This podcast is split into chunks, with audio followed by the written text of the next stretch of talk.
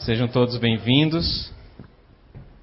É, nós tivemos a honra de apresentar né, o nosso palestrante de hoje, é uma pessoa boníssima que nós conhecemos através das obras. Conhecemos no primeiro Fore Blue, foi nosso palestrante, né, no, no, primeiro lançamento do, do Fórum Espírita de Blumenau. Né. É, professor de Fortaleza, do Estado, do, da Prefeitura né, de Fortaleza, já em vias de se aposentar, né, seu Luiz? Uhum. O seu Luiz Gonzaga Pinheiro, ele é autor de mais de 32 obras publicadas. Poderíamos, é, é, podemos com toda certeza dizer que hoje é o maior estudioso que temos é, na área espírita sobre doutrinação, sobre obsessão, sobre essa área mediúnica envolvendo a mesa mediúnica. É, participa já, creio que já em torno de uns 20 anos, né, no, no Centro Espírita lá, o Grão de Mostarda. É, tem várias obras já estão em andamento aí que veremos no decorrer dos anos aí para publicação. É, só para vocês saberem, de repente quem chegou agora, ali a, na sala de baixo nós montamos uma livraria com as obras deles. É, particularmente nós aqui da casa estudamos já há algum tempo vários é, livros que ele publicou, em especial o Perispírito e suas modelações. É, já usamos alguns anos é, é, informações que ele nos brindou nos cursos de Espiritismo aqui da casa. Temos o livro Diário de um Doutrinador, que é uma obra fantástica. É, foi base, particularmente minha, quando iniciei na mesa mediúnica.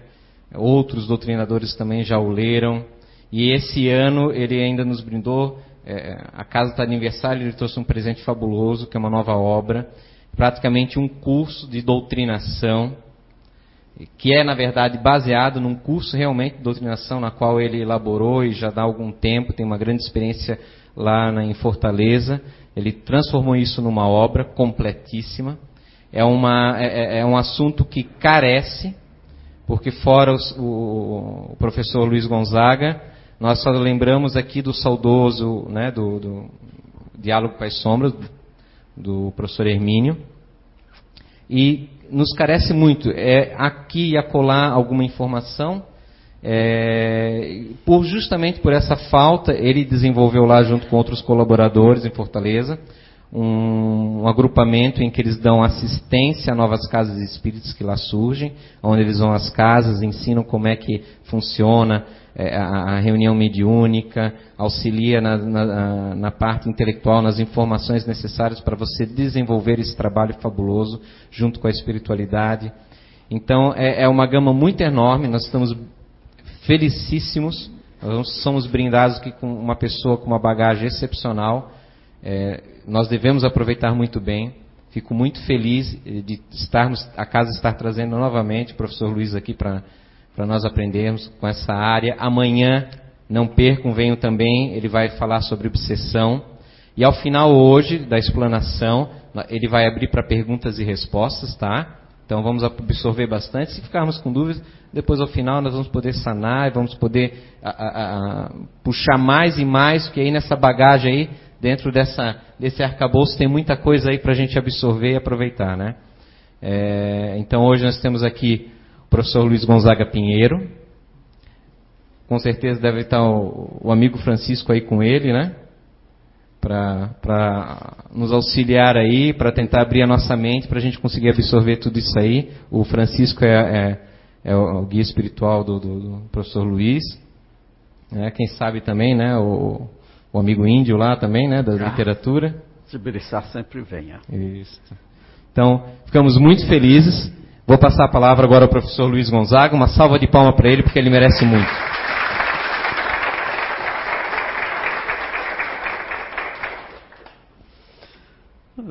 Boa tarde. Eu sempre fico muito cabulado com essas introduções, porque na realidade eu sou só um matuto cearense e pelo traje, vocês veem que lá é quente, quando chega qualquer friozinho, eu já né, fico todo empacotado. E eu também não me acho doutrinador. e nem orador, muito menos. Eu sou um professor, um conversador. Né? Tudo isso é conversador. Gosto de conversar como converso com meus alunos. Mas o assunto aqui é muito interessante. Porque toda a minha família é católica, meus pais. E eu, quando era menino, era louco para saber o que ocorria depois da morte. E disse, só quem pode me dizer é quem já morreu. Então, meu pai mandava ir para a missa e no meio do caminho eu ia para o centro espírita. E acabei ficando por lá. Cheguei adolescente e fiquei por lá. E nós vamos conversar sobre esse assunto, que é alvo da curiosidade de muita gente. A Arte do Convencimento é o título de um livro que eu escrevi. Bem, quando eu cheguei no centro espírita na adolescência, me colocaram na mocidade. Mas eu, como eu queria, a minha fixação, a minha neura era conversar com quem tinha morrido, me botaram para a educação mediúnica. Agora, a minha grande decepção foi nessa mesa, porque todo mundo dava comunicação e eu nunca consegui. Eu nunca vi nada.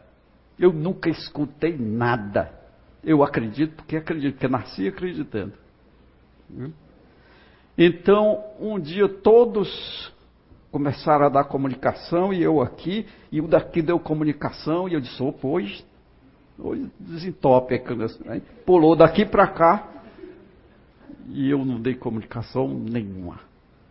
Mas com uma semana o doutrinador morreu vitimado de um câncer no fígado. Ele já estava terminal, eu não sabia.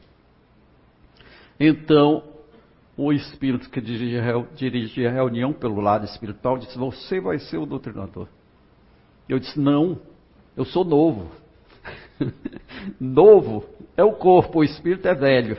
Né? E eu tive que ir. Ora, mas por onde começar?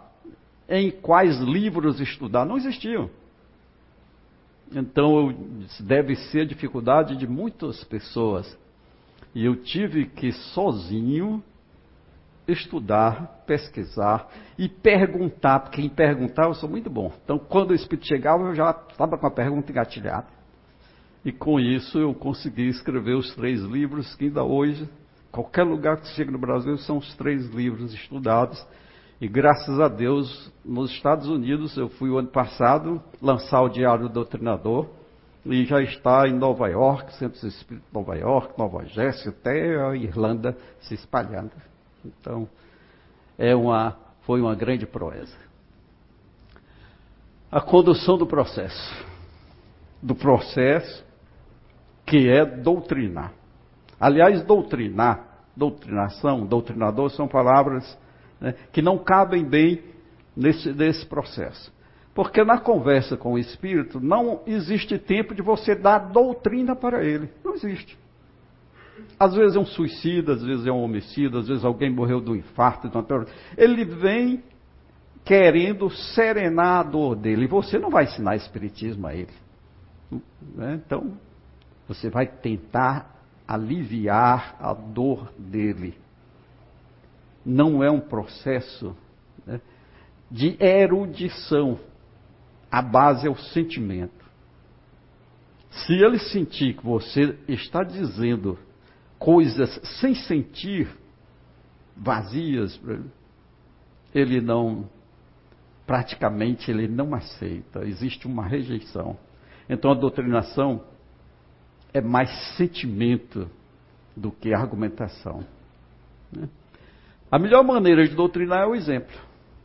A melhor maneira de você ensinar qualquer coisa a seus filhos, seus alunos, à sociedade é o exemplo. Você pode dizer o que disser, argumentar da melhor maneira possível, mas se você fizer o contrário, ninguém acredita em ti. É por falta de exemplos né, que a nossa sociedade anda emperrada aí nos seus processos evolutivos. Mas nem sempre a verdade prevalece. Você conversa com o Espírito, diz uma argumentação linda, mas ele não acredita. E Jesus fez assim, mas não acredito. E a prova está aí no nome desses senhores aí. Cristóvão Colombo, ele acreditava que a Terra era redonda. Se você saísse daqui desse uma volta, chegaria ao mesmo ponto. Ele tinha essa convicção. Certamente, antes de reencarnar, ele já sabia disso. Que essas pessoas que vêm assim, com convicções muito concretas, durante o sono elas estudam, elas pesquisam, elas já vêm com aquela tarefa de, de operar naquele tema, naquele. Então, pediu ajuda. Né? A Portugal nem acreditou nisso. Então recebeu ajuda da, dos reis de Espanha. Né? E mesmo assim teve muita dificuldade para descobrir a América. Pensava que era uma ilha até. O Galileu, com 25 anos, ele era professor da Universidade de Florença. Ele ouviu dizer que tinham inventado umas lentes na Holanda e ele mesmo fabricou o telescópio dele. Quando ele apontou para o céu, ele viu as luas de Júpiter, as manchas da Lua, as crateras da Lua e mostrou aos colegas professores. Ninguém acreditou. E ele estava falando a verdade e estava mostrando. Mas não, não, não houve crédito. E nós sabemos o que aconteceu com ele, né? A coragem dele.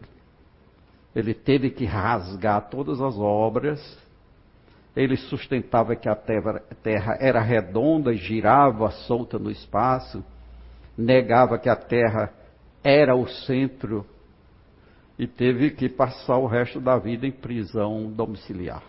E só não morreu porque a filha era uma freira e disse: Pai, o senhor nega, o senhor rasga os livros, senão o senhor morre. Ele, por amor à filha, ele fez o Fulton ele inventou a máquina a vapor. Ele chegou para o Napoleão e disse: Eu sei como mandar os soldados franceses para a Inglaterra com vapor, com água fervendo. E Napoleão chamou de louco. Né? E, ele, e ele poderia ter feito com a máquina a vapor. O Jenner descobriu a vacina. Mas como a vacina é feita com vírus mortos ou atenuados. Todo mundo achou uma loucura introduzir no corpo né, vírus. Vai é, piorar, vai adoecer. E todo mundo sabe que a base né, que nós temos hoje correta é essa. E o Harvey descobriu a grande e a pequena circulação do corpo humano. Quando descreveu também, foi um descrédito total. Isso para que os senhores possam ver que nem sempre quem fala a verdade tem o crédito da população. Né? Mas quando os, os fatos não convencem, isso acontece muito na doutrinação. Uma frase que eu chamo de frase checkmate, ela resolve a questão. Ela deixa o indivíduo encurralado de uma maneira que ele não tem mais nenhum argumento. E foi o que eu descobri né, na adolescência e fui estudar as frases dos chineses, dos japoneses.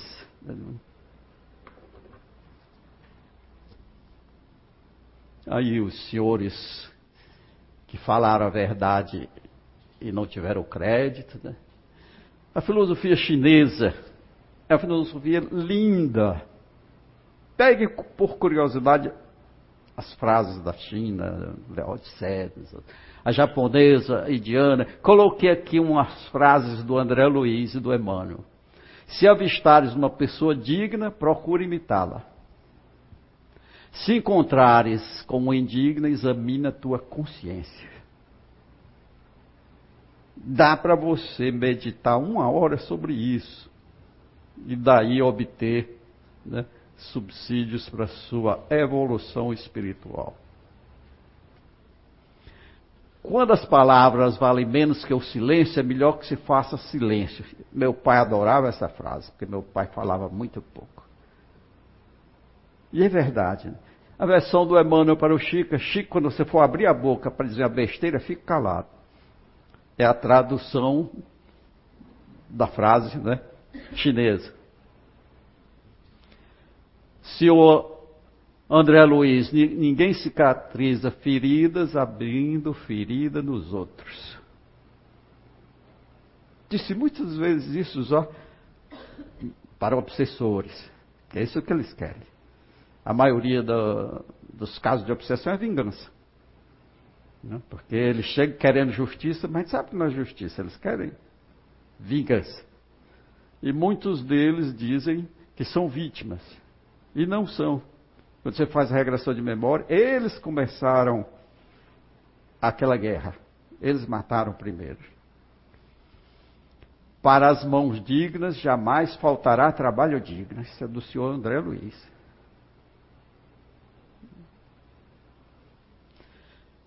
E também do senhor André Luiz, quem foge ao trabalho sacrificial. Não é ao trabalho, ele colocou sacrificial da frente encontra sempre a dor pela retaguarda. Então não há nenhuma vantagem em ser preguiçoso.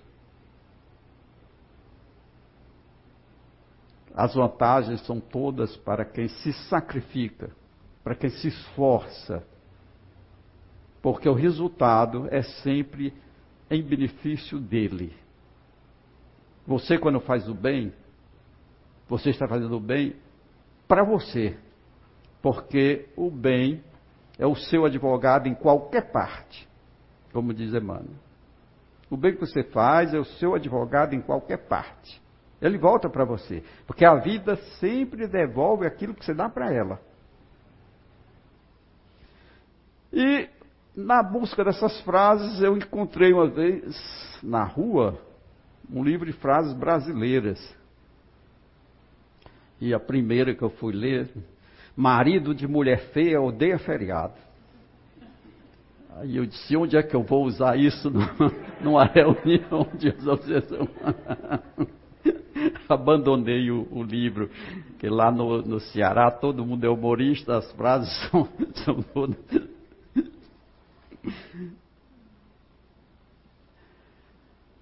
Mas aí estão alguns personagens que disseram frases que eu chamo de checkmate. A Joana d'Arc, ela comandou o exército francês naquela guerra contra a Inglaterra. Uma vez Chico Xavier disse que a função, a missão dela, ela reencarnou para isso, é porque se a Inglaterra vencesse a guerra, todas as pessoas que estavam encarnadas na França que estavam sendo preparadas em seu aspecto genético, seus genes, que iriam ser pais ou avós, iriam gerar filhos futuramente para o movimento né, francês, movimento das luzes, aqueles espíritos fortes né, do d'Alembert, de Derrot, e do Voltaire e outros do Iluminismo, que o Iluminismo é o ápice do Espiritismo, então eles se perderiam, eles, aquela, aquelas pessoas se dispersariam, não casariam com, com, com as pessoas certas e não combinariam na reencarnação daqueles espíritos. Só uma explicação do Chico Tô para, para a função né, da Joana d'Arc frente ao exército. A sorte é que ela já, é, 17, 18 anos, ela ouvia vozes, né? Vozes de São Miguel. Mas como ela foi aprisionada pelos britânicos e a Inquisição foi quem a julgou, o bispo fez uma pergunta estranha para ela. Quer dizer que São Miguel lhe aparece despido? Ora, ela nunca tinha dito aquilo, mas olha a sagacidade do bispo para incriminar né, a jovem. E ela disse: Pensa que Deus não tem com que vesti-lo? E acabou a reunião. Porque ali o, o, o bispo não, teve mais o que dizer. Não conseguiu dizer mais nada. Porque a frase dela colocou um ponto final na entrevista. Você pensa que Deus não tem com que vestir o, o espírito, né? Vestir alguém.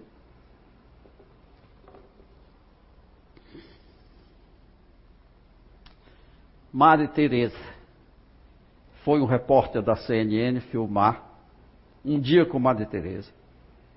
Mas quando ele chegou, ela estava como sempre atuando ali junto dos pobres mais pobres.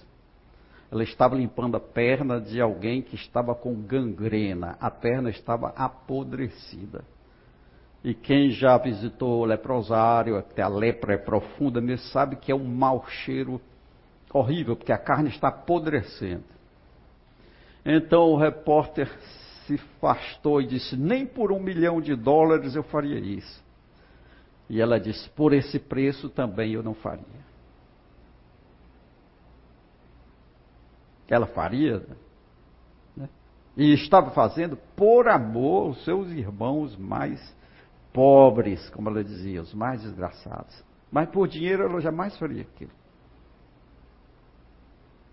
Então, foi uma frase também que deixou o repórter sem palavras, né? talvez envergonhado do, do que disse, da falta de caridade dele. Mas o homem que deixou mais pessoas sem saber o que dizer foi esse aí, foi Jesus. Né? Essa situação todos nós conhecemos, né? da mulher que vinha sendo perseguida pela multidão e esbarrou no, nos pés de Jesus. E naquele tempo a mulher adúltera era apedrejada até a morte. E com adulto não, não acontecia nada, né? Porque ninguém adultera sozinho. No mínimo precisa de dois, né? Mas aí a mulher pegava a parte pesada e o homem saía aí para adulterar novamente.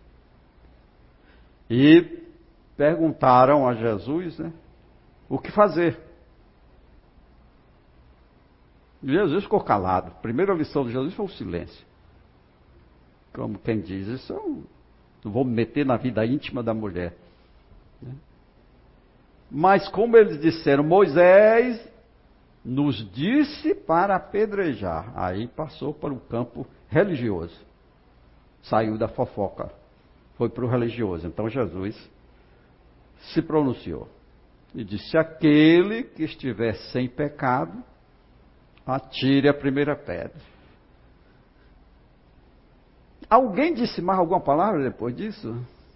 Não.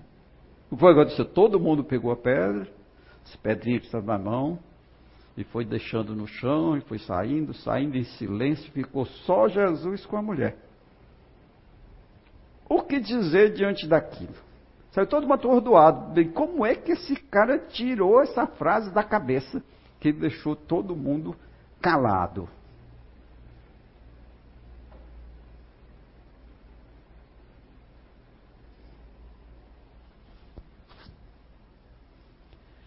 E essa segunda aí, para finalizar essa história das frases, acho que foi a primeira vez que Jesus colocou moeda na, na mão, né? Jesus era um andarilho. Jesus via, almoçava na casa de um, jantava na casa de outro, dormia na casa de Pedro. Às vezes ele se convidava, às vezes as pessoas convidavam. Né? Não, não tinha dinheiro. A única situação em que Jesus foi visto com a moeda foi essa. Que as pessoas que queriam incriminá-lo. Né? Você olha a situação, como era a armadilha. Né? Disseram, perguntaram se era justo pagar imposto a César. Se ele dissesse que sim, ora, todos os romanos que odiavam aquela questão do imposto, né, todos os judeus que odiavam aquela questão, iriam contra ele. Se ele dissesse que não, os romanos que iriam contra Jesus. Então não tinha saída. Não tinha. Cada um se coloque nessa situação para ver como é um beco sem saída. Jesus pediu a moeda, né? Dai-me cá esta moeda. De quem é essa efígie? É de César. Pois dá a César o que é de César e a Deus o que é de Deus. Eu acho que até hoje aqueles espíritos que estavam ali presentes estão ainda pensando de onde Jesus sacou aquela resposta né, tão perfeita.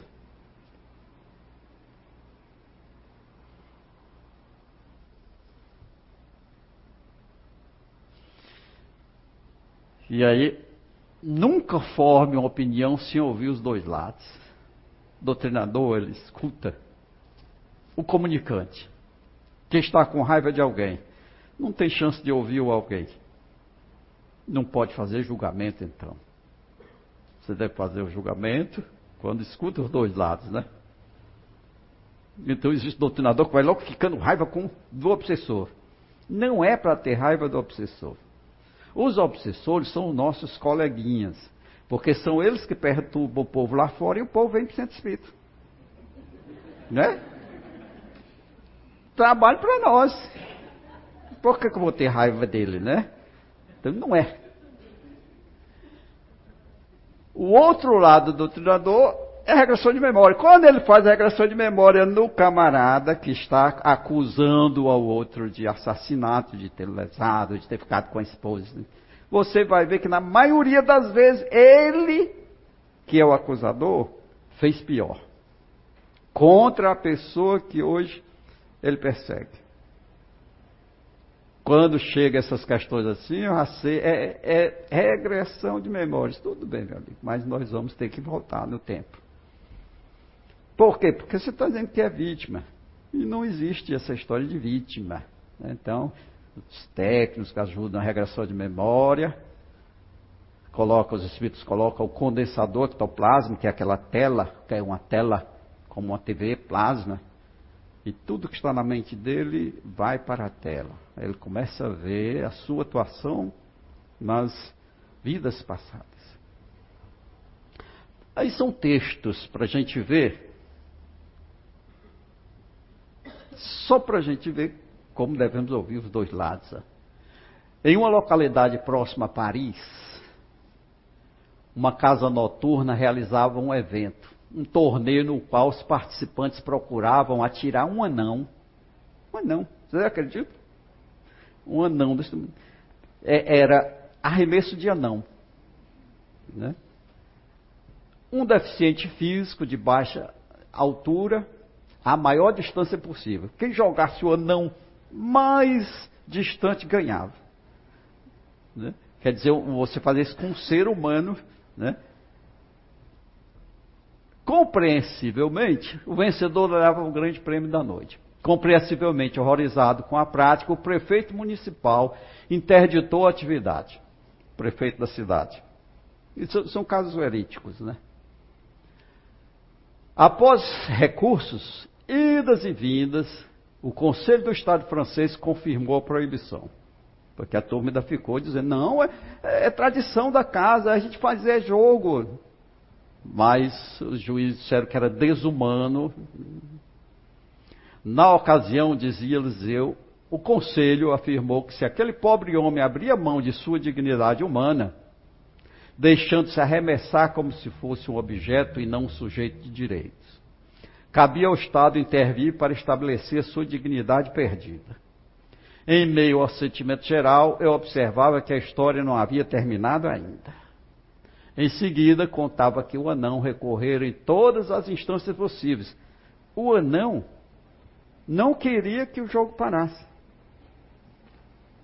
Se você for só ouvir um lado da história e não ouvir o anão, o anão ele foi a todas as instâncias porque não queria sair do jogo.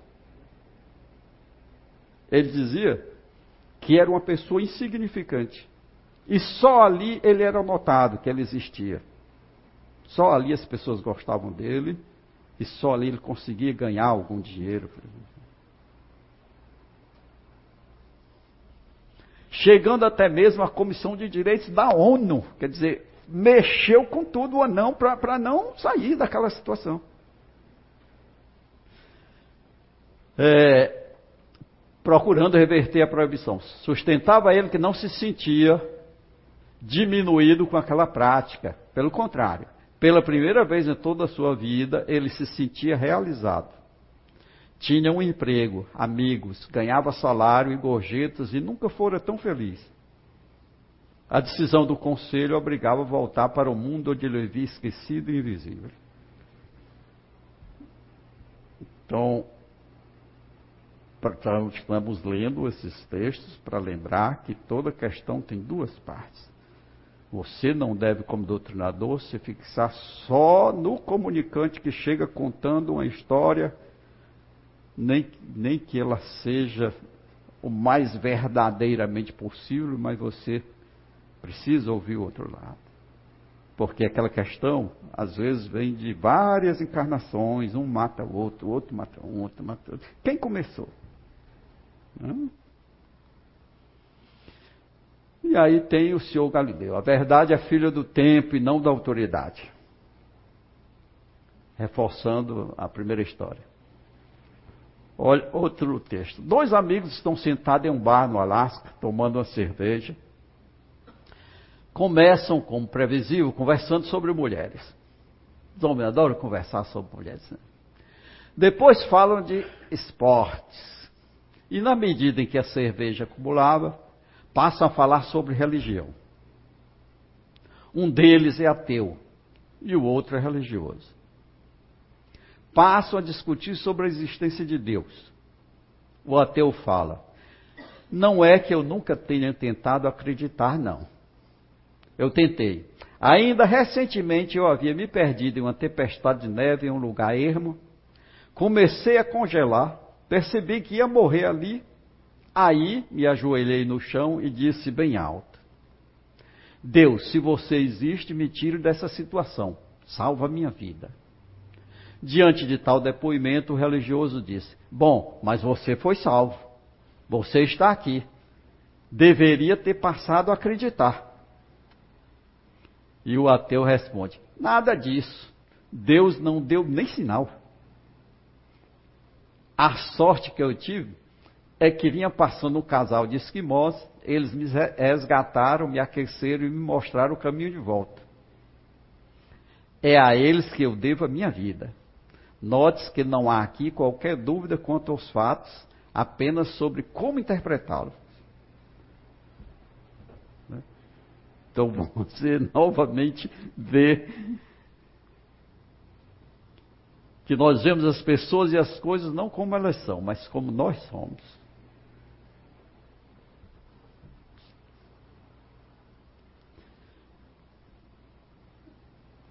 Outro texto. Uma vez um sultão poderoso sonhou que havia perdido todos os dentes. Intrigado, mandou chamar um sábio que o ajudasse a interpretar o sonho. O sábio fez um ar sombrio e exclamou: Uma desgraça, majestade. Os dentes perdidos significam que Vossa Alteza irá assistir à morte de todos os seus parentes.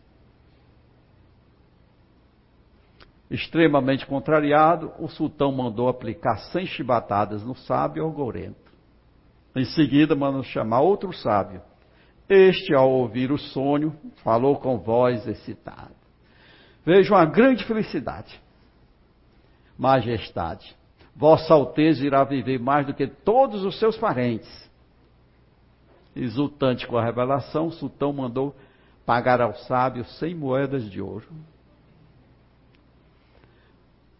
Um cortesão que assistira a ambas as cenas vira-se para o segundo sábio lhe diz: Não consigo entender. Sua resposta foi exatamente igual ao do primeiro sábio.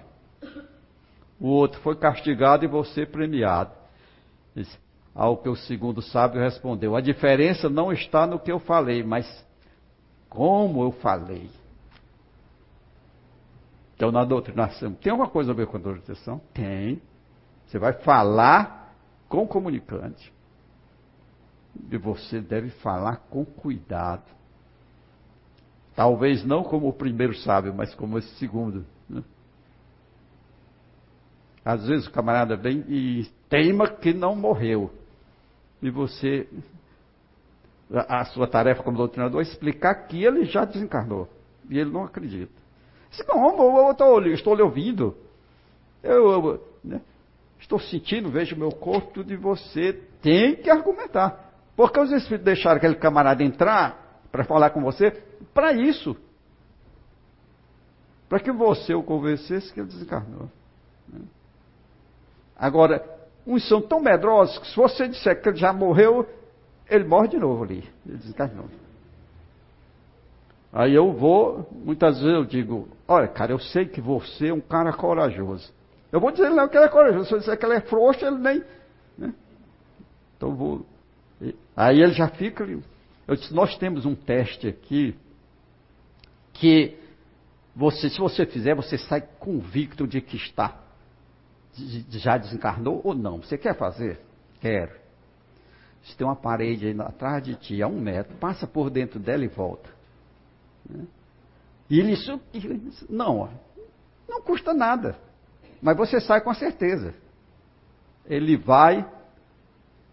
Eu fico olhando a expressão do rosto do médico. Quando o médico faz assim, é quando ele passou por dentro da parede e voltou. Então, quando ele volta, ele já volta com outra. Né? Não é que eu passei mesmo? Eu disse, pois é. Se o seu corpo fosse carne você não passava, você batia com a cara na parede. Né? Então, nós temos que conseguir maneiras. O modo como se fala. Está aí a, a polícia informatizada. Cara diz, é aqui o comando para deletar, o outro saquei. O deletar do outro é matar, né? Quer dizer, a maneira como ele entendeu, né?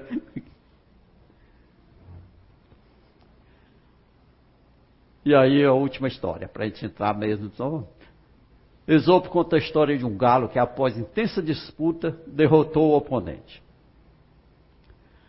tornando-se rei do galinheiro. O galo vencido, dignamente preparou-se para deixar o terreiro. O vencedor vaidoso subiu ao ponto mais alto do telhado e pôs-se a cantar aos ventos a sua vitória. Chamou a atenção de uma águia que arrebatou em voo rasante, pondo fim ao seu triunfo e à sua vida. E assim o galo, aparentemente vencido, reinou discretamente por muito tempo. A moral dessa história, como próprio das fábulas, é bem simples. Devemos ser altivos na derrota e humildes na vitória. Não vamos pisar no comunicante que já vem com às vezes com débitos imensas. Mas ele é tão chato, discute tanto que você tem vontade de. Se eu vou mostrar esse camarada, não, não entra em, em conflito com ele mental. Você não está ali para isso. Não vai entrar na do galo, né? que se ufanou.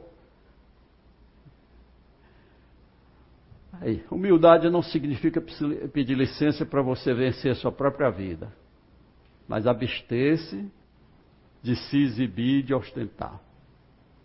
Ao lado da humildade, há outra virtude que eleva o espírito e traz felicidade, é a gratidão. Mas a atenção, não, mas a gratidão é presa fácil do tempo tem memória curta e envelhece. Aí somos os autores dessas frases. Né? Portanto, nessa matéria, sejam rápidos no gatilho. Agradecer de coração enriquece quem oferece e quem recebe.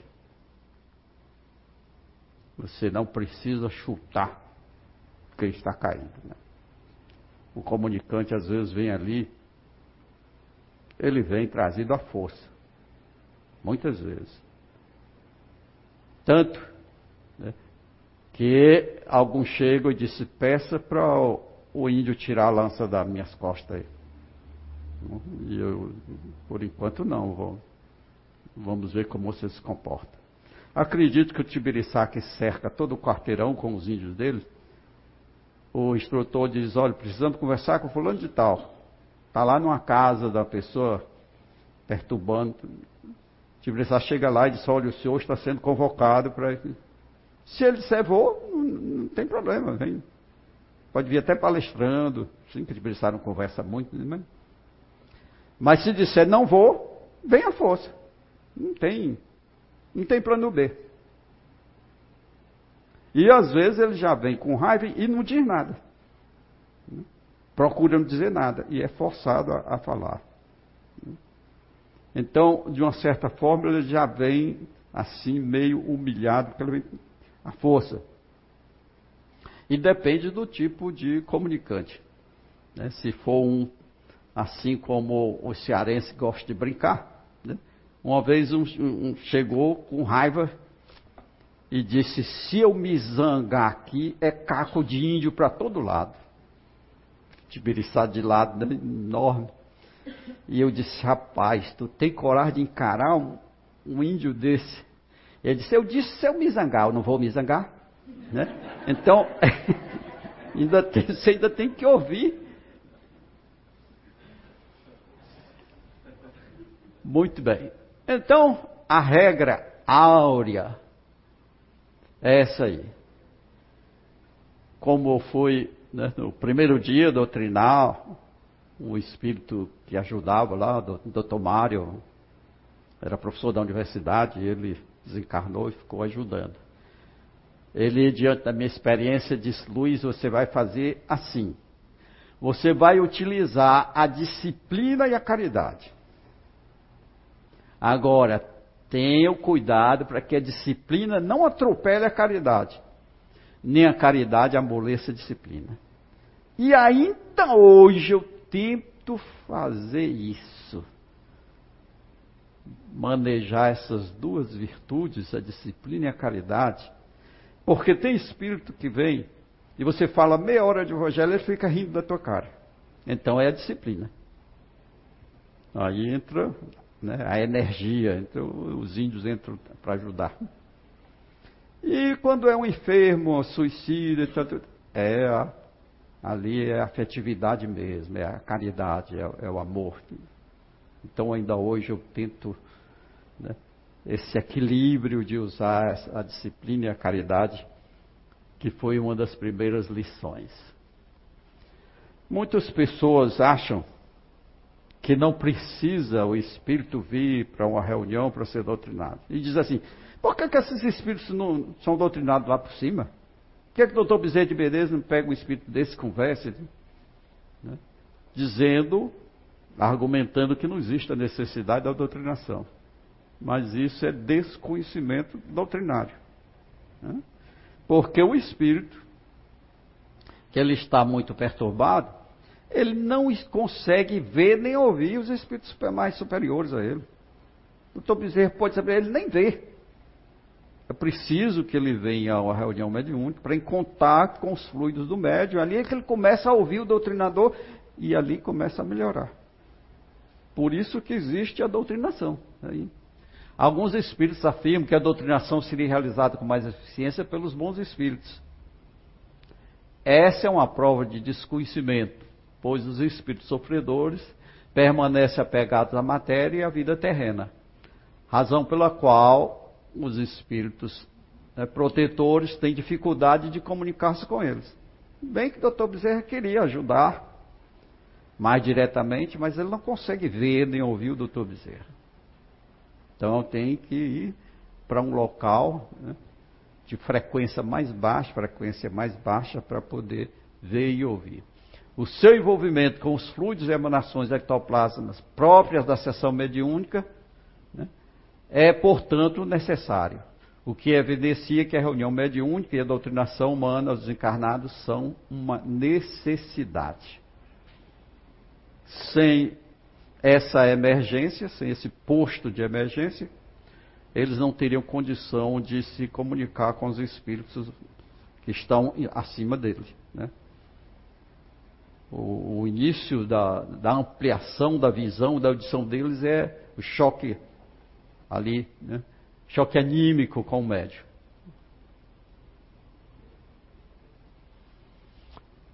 É isso. Então, diante da dor, alguém precisa fazer alguma coisa. Né? Então, por isso é que existem as reuniões de, de desobsessão. E o Leon Denis ainda complementa. Né? No espaço, sem a bênção da incorporação, seus fluidos, ainda grosseiros, não lhe permitem entrar em relação com os espíritos mais adiantados. Vão parar na reunião de desobsessão.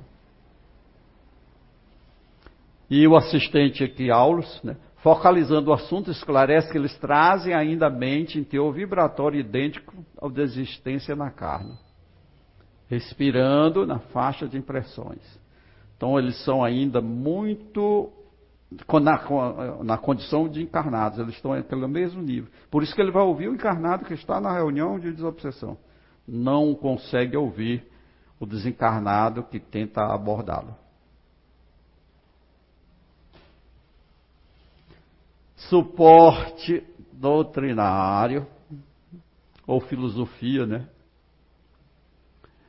É a base da doutrinação. A base da doutrinação, primeiro lugar, primeiro plano de argumentação é o Evangelho. O Evangelho foi trazido dos mundos sublimes por Jesus para que fosse ensinado aqui, para que esse mundo também se tornasse um mundo superior. Jesus trouxe aqueles ensinamentos, aqueles códigos morais dos mundos superiores, chegou aqui e disse: ó, vocês querem ser felizes? Isso aqui é de um mundo feliz. Você quer, vocês querem que a Terra seja um mundo feliz? Pois façam isso. E nos trouxe o Evangelho. Então, a missão de Jesus foi trazer esses postulados, esses códigos morais dos mundos felizes, porque lá isso já impera para nós. Mas uh, tem demorado um pouquinho, né? Uh, para que a gente aprenda a se exercitar. Né? Uh, teoricamente a gente sabe, né? É, as obras do senhor Allan Kardec, porque se o doutrinador consegue aprender a codificação, Pode vir quem vier. Pode vir cientista, pode vir. Ele vai ter sempre argumentação né, e não vai ficar encurralado num canto da parede. Porque se ele aprendeu a codificação, não existe comunicante que vá fazê-lo ficar calado. Ele sempre vai ter uma argumentação para esse comunicante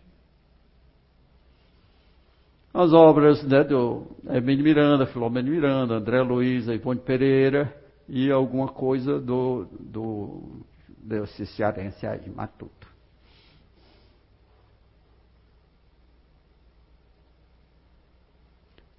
Bem, eu coloquei esse aí muito amor, uns têm mais, outros têm menos, porque sem isso não, a doutrinação não funciona não. Como disse, a doutrinação é, não é no campo do intelecto, é no campo do sentimento. Ela é mais no campo do sentimento. O comunicante precisa sentir o seu envolvimento a favor dele. Você lembra, tem uma obra do André Luiz, que o André Luiz está com o instrutor e vão resgatar alguém lá nas furnas, nos pântanos, e realmente tiram o espírito de lá. E tento, através dos passos, através de prece, tudo, e o espírito em coma, como se estivesse em coma. Aí o instrutor diz: não tem jeito, aqui é um caso para Cipriana. Aí, Cipriana, quem é Cipriana? Cipriana já adquiriu o amor fraterno. Quando a mulher chega, a mulher não vai conversar com o cara em coma. A mulher pega, coloca aqui no colo como se fosse um filho e a vibração do amor dela é que o faz acordar. Ela não diz nada. Então ele vê a mulher e pensa que é Nossa Senhora, tão luminosa a mulher está. E diz: Minha mãe, eu não mereço. Mas é o amor. Não foi, ela não disse nada. Depois é que ela vai dizer alguma coisa. Então a doutrinação é muito no campo do sentimento. Nós estamos estudando aqui a argumentação, mas eu coloquei aí o muito amor porque é uma necessidade. Característica do grupo mediúnico. União através de um clima de afetividade. Sem essa afetividade não funciona. E a primeira coisa a ser trabalhada. Ali todo mundo é irmão, tem que mostrar que é irmão mesmo. No nosso grupo, Aí diz assim: se um ficar sem emprego, né, se tu ficar sem emprego, não passa fome, não. Os outros seguram a barra até ela encontrar emprego de novo. Por quê? Não foi isso que o Espírito de Verdade disse a Kardec? Eu vou te ajudar até nas coisas materiais, porque não te ajudar a viver seria não te amar. Foi isso que o Espírito de Verdade disse. Né? Quando um fica doente, todo mundo vai visitar. E a gente leva violão e faz uma bagunça danada na casa do outro. Sai de lá deixando mais animado. Se um morre, como já aconteceu, desencarna, na outra reunião é só para ele. Ninguém recebe comunicante nenhum. Cada um lê um texto evangélico, faz uma prece, lembra de tudo em função do amigo que se foi. Então, o componente tem que se sentir seguro naquele grupo. Nada de negócio de milindre, isso não, não é para existir. Então, a afetividade é o primeiro tema a ser tratado no grupo. Ele tem que se amar. Ali é irmão mesmo. E tem que ouvir o outro quando pisar na bola, não tem isso. Afetividade, espírito de doação e amor pelo que faz, pontualidade, perseverança e estudo constante. Quer fazer parte do grupo mediúnico? Quer. Pois tem, automaticamente tem que entrar no grupo de estudos. Que é outro dia. E o que se estuda? Todas as obras de Kardec, de André Luiz, de Emmanuel, Filomeno de Miranda, Ivone Pereira, tudo relativo à obsessão, desobsessão, doutrinação, perispírito, tudo mais. Perispírito, por quê? Porque o perispírito é a base de qualquer fenômeno mediúnico. Então você tem que saber.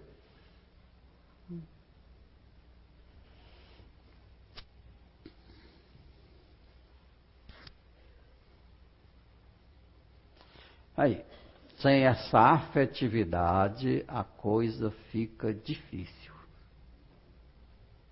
Tem que ser trabalhada. Senão,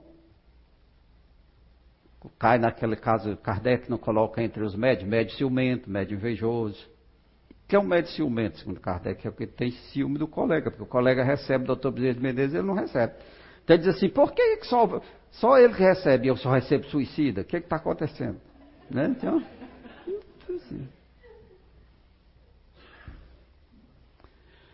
Atributos morais e intelectuais exigidos do doutrinador. Né? É muita coisa, por isso que eu coloquei aí. Todos nós temos mais força e mais coragem do que nós supomos. Porque a gente tem que admitir as fragilidades, mas não pode ficar parado. Você tem que pensar assim: né, que todo mundo tem mais força, mais coragem do que. Se eu tivesse pensado assim na adolescência, eu não, não teria né, ingressado nessa tarefa tão pesada. Então, você nunca está só nessa tarefa. E você sempre tem mais força, mais coragem do que você pensa. Às vezes você passa por um problema tão sério que lá na frente, já superado, você diz: Puxa, como, como foi que eu passei por esse sufoco, né? O próprio corpo dá exemplo. Você tem o ar de reserva nos pulmões. Se você expelir todo o ar, forçar, ainda fica um litro e meio de ar de reserva. Você, você tem mais ar do que você pensa. Então você também tem mais força do, do que você pensa. Você não consegue se suicidar tapando o seu nariz. Que o seu ar de reserva está lá. Então aí está vigilância e oração, aí nós estamos vendo o doutrinador mesmo, porque foi o conselho de Jesus, né? Vigiai vem em primeiro lugar. Não é orar e vigiar, é vigiai e orai para não cair em tentação. Jesus dava muito esse conselho. Né? Você não sabe a hora que o ladrão vai chegar na sua casa. Tem que ficar de sentinela, você tem que vigiar o doutrinador é perseguido demais pelos obsessores. Todo grupo que quer fazer algo de bom, ele tem a oposição do mal. O mal vai perseguir. Por que, que eles querem fechar os centros espíritas? Porque os centros espíritas divulgam a maneira como eles operam.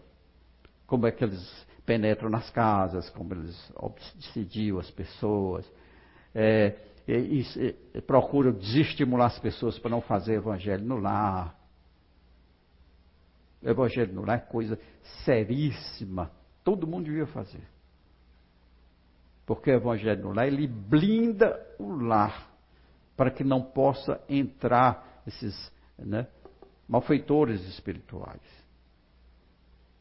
Ele, ele, faz uma espécie de blindagem. E não precisa Tibriçá ficar cercando aquela casa, não. Eles não entram porque eles não gostam do clima que a prece propicia. Aquele clima de paz, de todo mundo ali em harmonia, eles não gostam, eles gostam de pegando fogo. É mais ou menos assim: o cidadão vai dar uma festa ali numa casa, aí está todo mundo alegre na festa, aí chega um cara e diz: Tem droga aí? Tem não. Tem bebida? Tem não. A turma gosta de confusão aí? Gosta não. Aí diz: Ah, então não presta não, vou para outro canto. É desse jeito. Os espíritos né, gostam de invadir as casas por causa do clima psíquico que tem naquela casa. Se o clima é bom, não, não, ele não gosta daquele clima de paz assim, que o Evangelho no lar propicia.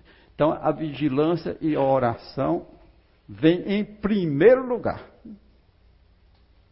Se você não vigia, a turma te pega. Pega mesmo, porque no dia de reunião parece que tudo dá errado. Você tem problema no trabalho, acidente em casa. Então você tem que acordar Quinta-feira é reunião, você acorda, bota o pé no chão já lembra. Hoje é dia de reunião, faz logo sua pressa. Pede um dia calmo, se afasta do trabalho da turma da fofoca, tudo. Você, você tem que chegar na, na hora, no local da reunião, em condições de trabalhar. Em paz. Autoridade moral. Né? A autoridade moral. Aí a mediunidade é uma faculdade humana que pode ser usada por bons e maus. Então a mediunidade é uma coisa neutra, né? Se você for lá no presídio, tem médios. Mediunidade só vale a pena com Jesus. Se não for, nem entra. Porque você vai se comprometer e vai voltar pior do que quando chegou. E esse não é o planejamento pré-reencarnatório. Planejamento pré-reencarnatório é para você voltar melhor do que quando chegou. Né? Então, e não é falso moralismo. O cara no centro espírita é uma coisa, chega em casa é um carrasco no meio da rua. Não é. Espírita é espírita em qualquer lugar. Essa história do falso moralismo, essa, essa, minha mãe contava essa história, minha mãe já faleceu, que ela tinha uma vizinha, vizinha, passava muitas horas na igreja, mas quando voltava ficava na janela dando conta da vida de todo mundo. No outro dia para a igreja. Mas ela própria se enganava, pensando que indo à igreja estava fazendo tudo certo, embora desfizesse falando da vida alheia. E ela foi perguntar ao padre, uma vez, se era pecado ventar na igreja. E o padre disse: Não, minha filha, não apagando as velas, não tem problema nenhum. Né? Quer dizer, a mulher se prendia aspectos ventar na igreja. Né? Soltar lá um gás na igreja, era pecado. O padre disse, não, se você não apagar as velas, não tem problema nenhum. Né? Confiança nas equipes. Claro que o doutrinador tem que confiar na sua equipe. E na equipe espiritual que dirige a casa. Né? Porque ele não vai chegar, o doutrinador, dizer, hoje você recebe espírito, você recebe... Ele não pode fazer isso. Porque para que uma comunicação mediúnica ocorra, existem duas premissas: afinidade fluídica e a sintonia vibratória. Como é que ele vai saber se aquele comunicante vai obter daquele médio essas duas condições? Ele não sabe. Por isso, deixa tudo com a equipe lá de cima. Não se mete disso. Porque durante o sono eles já fazem o planejamento, já reparte ali o, né, quem vai se comunicar por quem, tudo. Você não conhece quem vem, então deixa nas mãos dos homens lá de cima. Não fica apontando médio para receber isso e aquilo que não dá certo. Né?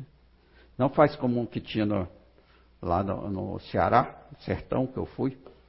O Espírito chegava e ele dizia: suba 800 metros, fale com André Luiz e volte. Não tinha condição de você fazer. O sertão acontece de tudo, né? Nessas das palestras que a gente faz, né? Então, outra vez eu fui fazer palestra sobre aborto, eu e um médico. Ele falava do aspecto científico e eu da parte moral. Foi até num cinema, não tinha é, fecharam o cinema nesse dia para a gente fazer a palestra. E eu falei muitas vezes sobre espírito encarnado. E no, ao final a senhora veio me perguntar: só tem espírito encarnado, não tem de outra cor, não? Né? Aí eu disse, dona Célia, essa, senhora aqui só entendeu tudo do que eu falei. Então você tem que confiar nas equipes. Na equipe encarnada que você está dirigindo, que são seus companheiros, seus irmãos, por daí a afetividade ser importante. E nos espíritos que dirigem a reunião. Quando você diz para o espírito, vamos para a regressão de memória, eu corto sua voz, se você gritar, eu corto sua voz. E corta mesmo, não diz mais uma palavra.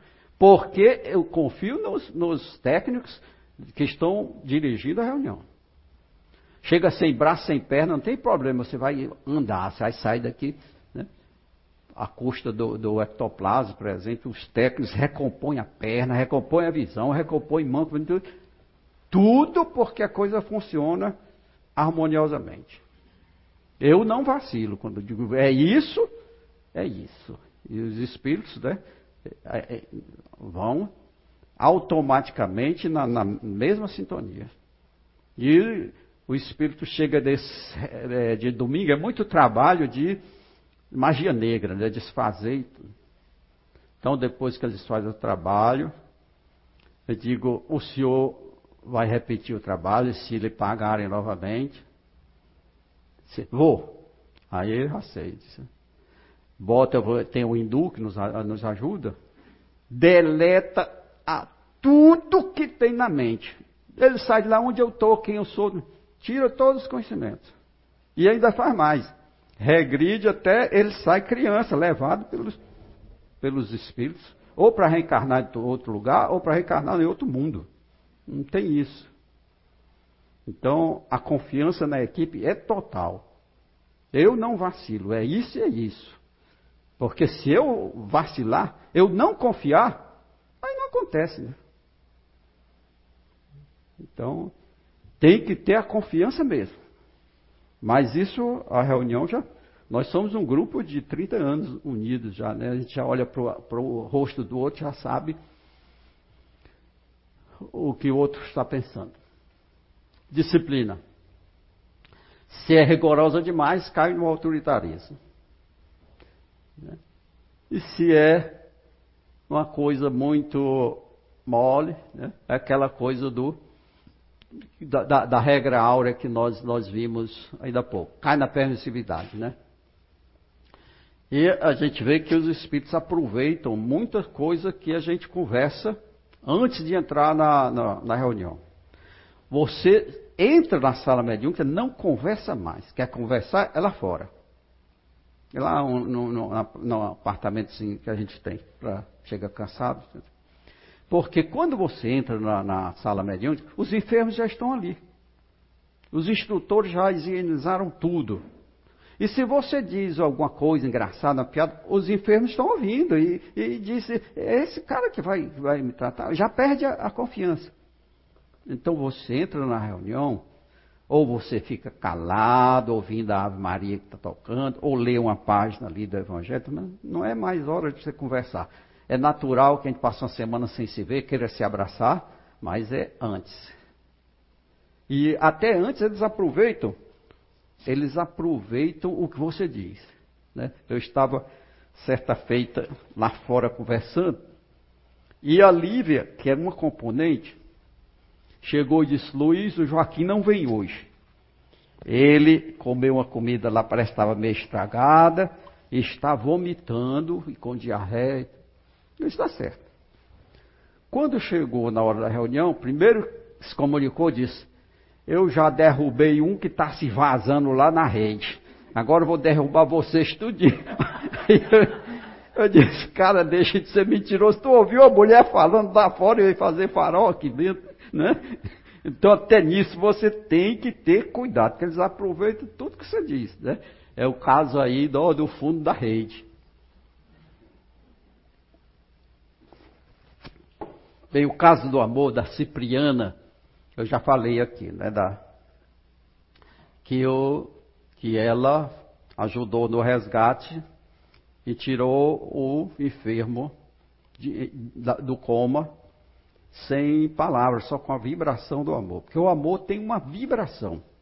Por isso que o comunicante sente a vibração. Embasamento doutrinário, né? E tem aí, grupo que não estuda é grupo mistificado. Tem que estudar. Espírita não gosta muito de estudar, vocês sabem, né?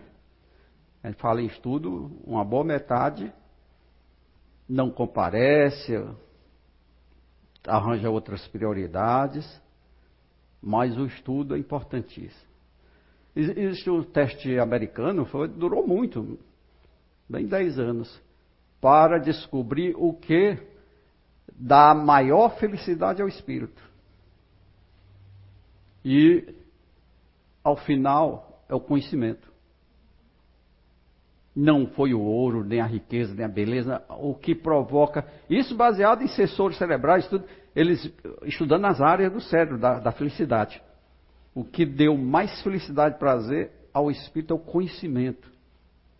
Ele descobriu uma coisa nova. Você imagina no dia que você descobriu o, o Espiritismo, você leu o livro dos Espíritos, vai lendo e, se identificando, e diz, e é assim mesmo, é como eu pensava a alegria que, que o Espírito sente em, em, recordar aquelas coisas, porque muita coisa ela sabe, né? Vem de lá.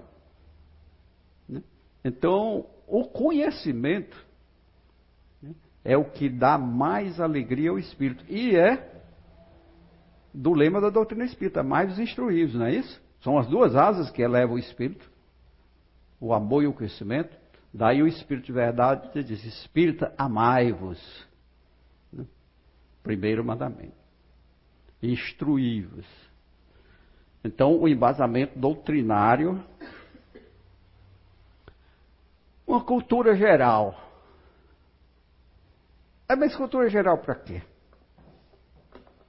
Por isso, aqui no, no desse livro, né, tem os, os 20 modos da doutrinação, eu coloquei um que se chama Eventos Históricos que geraram a obsessão.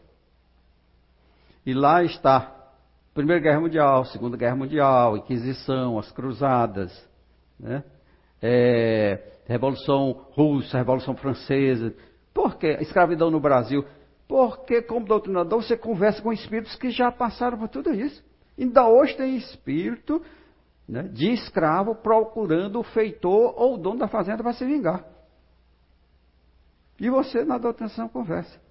E quando você conversa com um espírito desse, passa pela Revolução Francesa, foi decapitado, que você conhece o contexto, ele tem mais confiança em você. Diz, ah, esse cara aí sabe, sabe o que eu passei. Né? Ele vê que você conhece o contexto, você argumenta ali do jeito que ele gosta. Então, como é que você vai conversar com alguém né, que passou pela Revolução Russa, 1917, tudo morreu, se você não sabe nada daquilo? O, o, cara vai falando, falando, e você tentando se situar no contexto. Então, até isso, o doutrinador tem que conhecer. Inquisição, então, tem muitos, você vai conversar com muitos espíritos que foram, né, sofreram com a Inquisição, morreram queimados, torturados, presos. A intuição. Dizem os estudiosos, eu acredito, que o doutrinador não deve ter mediunidade ostensiva nenhuma, nenhuma faculdade mediúnica ostensiva, só uma boa intuição. Já pensou o cara doutrinando aqui, tem que focar na argumentação e vendo um espírito ali chamando e fazendo, ele vai ficar assim, né? ouvindo. Quem ouve, ouve o que, o que é bom e o que é ruim, né? É como o Chico dizia, todo mundo quer ver, ser evidente. Mas quem vê o príncipe, vê o sapo. Né? Então, deve ter uma boa intuição. Às vezes a intuição está tão boa que o Espírito diz: Você está repetindo o que o frade está dizendo. Não é que eu estou repetindo, mas é que o frade conhece melhor o drama dele e fica né, me dando palpite via intuição. E, e, como eu passei muito tempo só um doutrinador, só eu falava, porque a reunião era. Hoje o, é maior o espaço, e dois doutrinadores a gente já, eu já consigo. Eu com a amiga minha, a gente é o doutrinador aqui lá ao mesmo tempo, não, não atrapalha. Né? Vai ser muito tempo só eu. Só o doutrinador fala.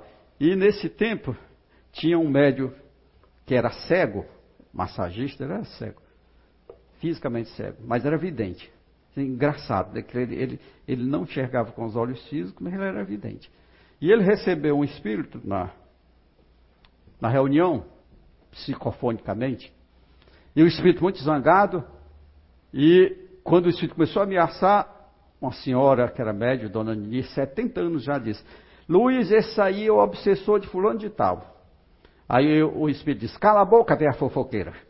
Aí acabou com a reunião, porque todo mundo achou graça, né? E foi, quebrou a harmonia, tudo foi tudo parar e fazer uma prece para voltar. E aí eu disse, a senhora viu, porque só o doutrinador fala, porque tem espírito que vem assim para envolver e faz pergunta ao médico, o que é que você acha? Respondeu, acabou. Acabou a harmonia da reunião. Então o doutrinador ali é que, que é o regente. Médio não é para ficar falando, perguntando, indagando, né? não é a função dele.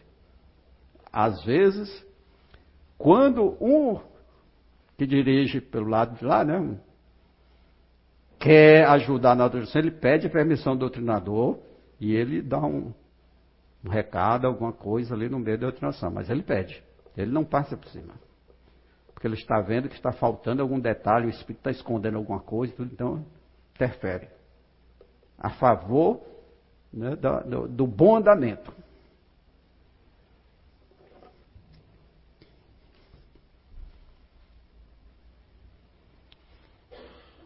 Preparo para o sono físico. Sabe por quê? Porque a reunião continua depois do sono. O médio, dormindo, continua médio. Morto, continua médio. Não perde a mediunidade. Né? Você vê as obras do André Luiz, os médios se reúnem. Libertação começa com os médios reunidos, 20 médios, para doar fluidos para poder uma entidade que vem de um plano superior se materializar para se tornar visível, senão ninguém ia ver. Então, você deve atentar muito para esse aspecto. Você passa um terço da sua vida dormindo, oito horas por dia. O que é que você está fazendo nessas oito horas? Porque quando você vai dormir, você vai para o plano dos seus pensamentos. Ou seja, aquilo que você pensa mais, que você gosta mais, você vai atrás. Só gosta de forró, fechou os olhos atrás do forró. Gosta de sexo, fechou os olhos atrás do motel aí. Gosta de palestra, de estudo, vai atrás para estudo. Faz curso, tudo os espíritos se levam. Então você, quando vai dormir, faz a tua prece. Ó, oh, meus irmãos, me levem para uma, assim, uma palestra, pra, não me deixa malandrando, não, que eu vou bater no, no forró. Né? Então aí, ó. Prepara durante o físico. Você não passa um terço da sua vida, 30 anos. Se você vive 90, 30 anos, você, o que, é que você está fazendo? Você está anulando outros 30 com esses 30? Por isso que eu gosto das, das frases, que tem uma frase chinesa, né? Que diz, se você acordar três vezes, três dias, cedo, você ganha um dia. Ou seja, Acorde três, três dias às três horas da madrugada. De três às seis você tem o quê? Nove horas. É um dia. E nesse ritmo, você às vezes faz o que você devia fazer na encarnação futura. Você sai daqui com duas encarnações, como se tivesse reencarnado duas vezes. É? Você acorda três vezes cedo, você ganha um dia. Nesse dia você pode estudar, e é uma hora ótima de estudar, silêncio, a sua mente acorda receptiva, mais limpa, faz um cafezinho, é hora de acorda. Faço cafezinho, ouço notícias no rádio, quatro horas vou para o computador, vou ler. Quando chega seis e meia, que eu vou para a hidroginástica, aí já tenho feito muita coisa. E é verdade. Você três, acorda três dias cedo, você ganha um dia. Então, como a reencarnação está muito difícil, está difícil. Já que nós estamos aqui, vamos fazer a coisa bem feita. Ou vocês pensam que chegando lá com dívida é fácil de pagar? É nada. Você pega a obra André Luiz, tem o Silas. Silas era um instrutor, mentor. O cara altamente né, respeitado instrutor. Mas o cara esperando para reencarnar, ele já estava com 20 anos esperando uma pessoa a quem ele devia. E não podia reencarnar porque aquela pessoa tava, não encontrava. Ele tinha matado essa pessoa. Então a dívida dele era com ela, não era com qualquer um. E ele orava e tudo, e trabalhava. E, dizia, e, e ele dizia aos companheiros, todo mundo sabia o drama dele. Mas ele só podia reencarnar quando aquela pessoa aparecesse, até que um dia ela apareceu toda doente, tudo, e ele, graças a Deus, que era para poder reencarnar e ser pai dessa pessoa que ele tinha assassinado. Então não é fácil assim você chega no mundo espiritual, estou devendo, eu quero pagar. Não é assim. Quer pagar, espera. Está devendo a quem? É igual a mediunidade. O cara chega diante do débito volumoso e quer ser leproso, quer vir com rancenias, quer vir aidético. E eles dizem, calma, rapaz, isso aí só vai ser ruim para a tua família. Tu vai dar trabalho a todo mundo, ser um peso para a sociedade. Vai com a mediunidade. Porque aí tu ajuda muita gente e se ajuda. Né? Então o preparo para o sono é importantíssimo. E o tato psicológico. Esse tato psicológico é, uma, é uma, o doutrinador ele tem que ter essa sensibilidade de entender o sofrimento humano. Né? Ele tem que ter essa coisa, às vezes até chora mesmo, com, às vezes você se emociona mesmo e, com drama e chora, eu sou muito chorão, né? Bota a, a minha, a, é 90 minutos de Ave Maria, minha, minha música é Ave Maria. Maria para mim, eu me apego qualquer coisa e entrego na mão dela. É, e, e às vezes os dramas são muito profundos e você se emociona. Né? Se emociona e chora, não tem problema.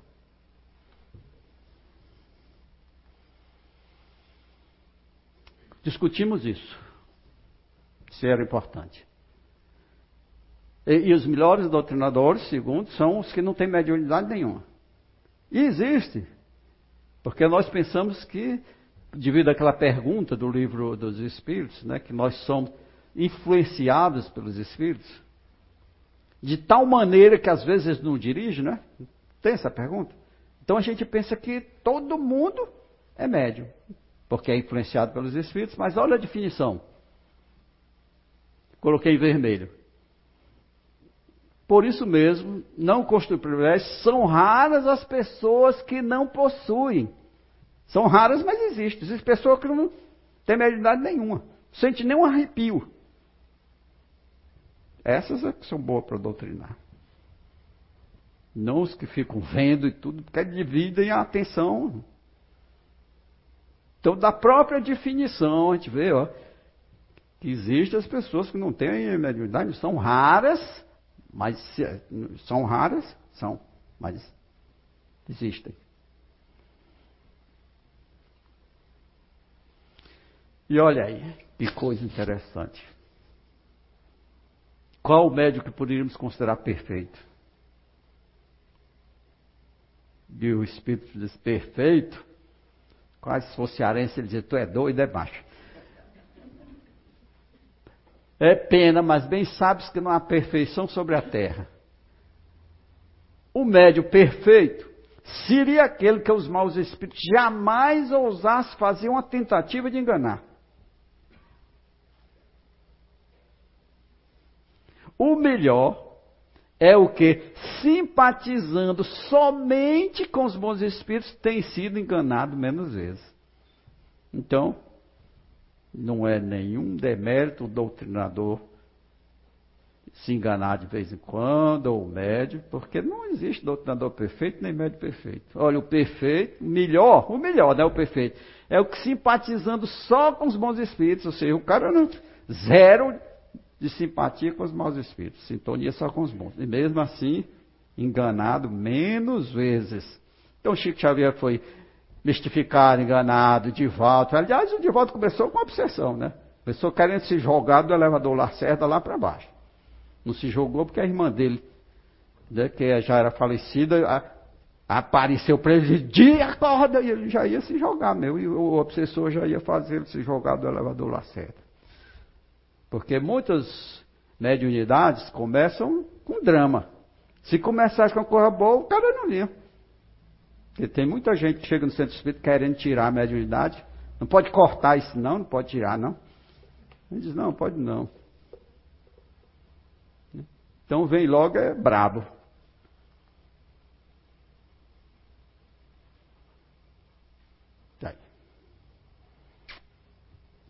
Bom, o doutrinador era Jesus. Doutrinava com olhar, mas não dizia ninguém. Quando era para usar energia, dizia espírito imundo sai dele, era na ordem. Era a hora da disciplina. Aquela coisa da caridade da disciplina. Né? Aí o espírito saía. O objetivo é esse: aconselhamento com sabedoria. Que tem aconselhamento que é coisa de doido, né? É com sabedoria. Indução da autoestima do arrependimento e do desejo de transformação moral. Você vai propor tudo isso ao comunicante, com o seu jeito. Superação do remorso, é, porque tem muita gente que se arrepende, mas paralisa ali. Né? Então o remorso não deve paralisar a pessoa. O remorso é só a primeira fase. Né? Depois do remorso, você vai ter que trabalhar para recuperar o prejuízo. Né? Desfazer litígios, acolher enfermos, esclarecer sobre problemas que afligem o comunicante. O objetivo. E que já é muito, né? Muito. Você consegue um pouquinho. Quando a obsessão é muito grave, de dessas que duravam oito meses, que a gente. Nós tínhamos domingo de manhã um grupo de estudos o doutor Bezerra de Menezes pediu para que nós o transformássemos em grupo mediúnico para obsessões complexas. Dessas que o camarada, no lugar de ter um inimigo, tinha logo centenas. Então, a, a, a durava sete, oito meses. Era você ia né, fazendo ali, conversava com um, com outro, o traçado ia estendendo, até que aquilo tudo, todos eles desistissem daquela contenda.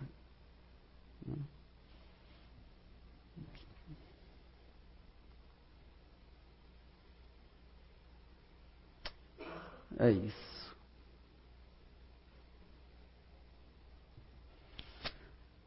Será que chegaremos a esse ponto?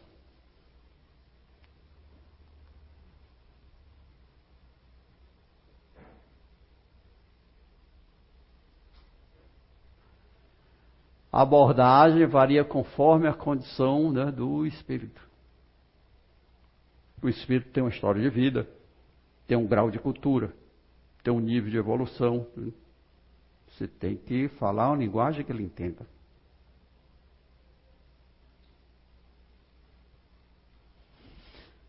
Aí foi um. Né? Lembre-se de sua mãe.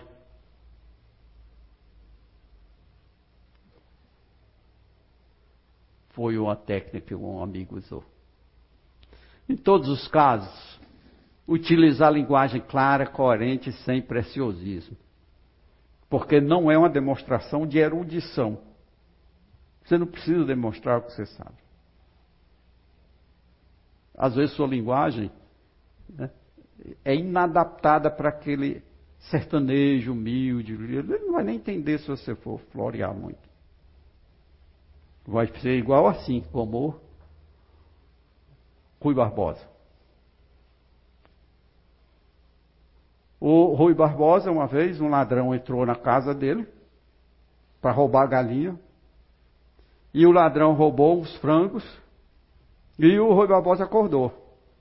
E o Rui Barbosa disse: ó, Não o interpelo pelos bicos de bípedes, palmípedes, nem pelo valor intrínseco dos retrocitados galinháceos. Está dizendo isso para um ladrão, um pobre que vai roubar uma galinha porque não, não tem o que comer mas por ousares transpor os umbrais da minha residência. Se foi por mera ignorância, perdoo-te.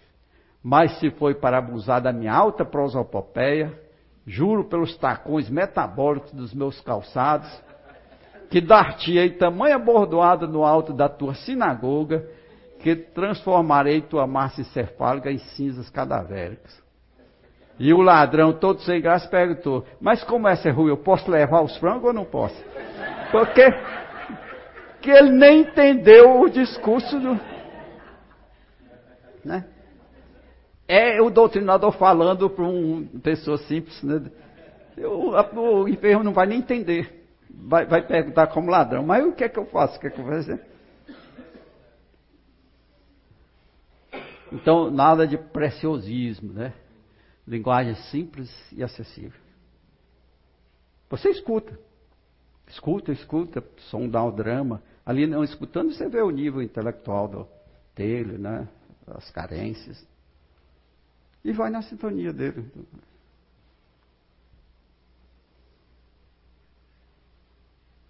Aí a linguagem a usar com os espíritos, né?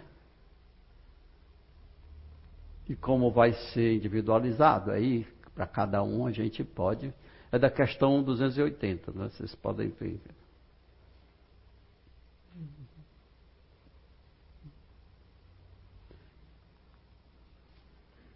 É o resumo do texto, né? Seria irreverente tratarmos os espíritos superiores de igual para igual.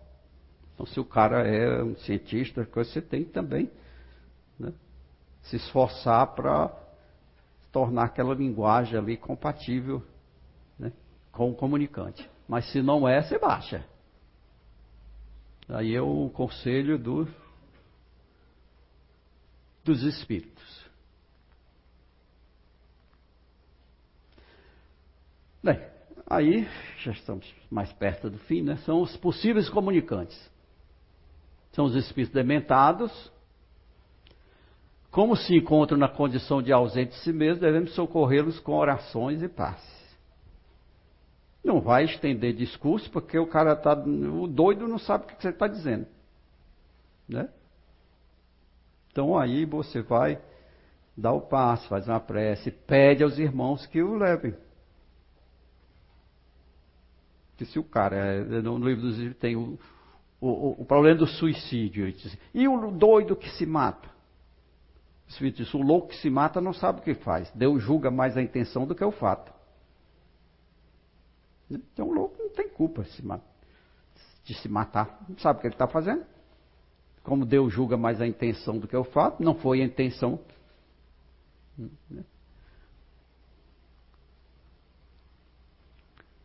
Tá aí. Não sei quem é. Peço desculpa. Espíritos que não conseguem falar. Tem. Suicida que se enforcou. É o que chega, chega. Não, não pode falar. Porque o nó está apertando. E quando ele se suicida, aquele momento fica gravado de tal maneira na mente dele que a corda não sai, não frosta. 10, 15 anos na frosta. Chega, primeira providência, você vê logo. Você se preocupa, vou afrouxar o laço e afrouxa. Afrouxa, dá um passo, respira devagar. Pronto, você já pode falar devagar, assim, e ele vai consegue falar. O problema do laço é tão forte, né, que tem, eu conversei com um jovem que queria se suicidar, chamado Eulálio. Ele disse que estava com quatro anos no hospital já. Saiu do vale, veio para o hospital. E o médico dizia: Eulálio não tem mais corda no seu pescoço. Respire devagar. E ele olhava no espelho, não tinha mesmo não. Quando o médico saía, a corda voltava. Porque o problema está na mente dele, na mente culpada dele. Então, primeiro tinha que fazer um tratamento na mente para tirar aquela ideia cristalizada.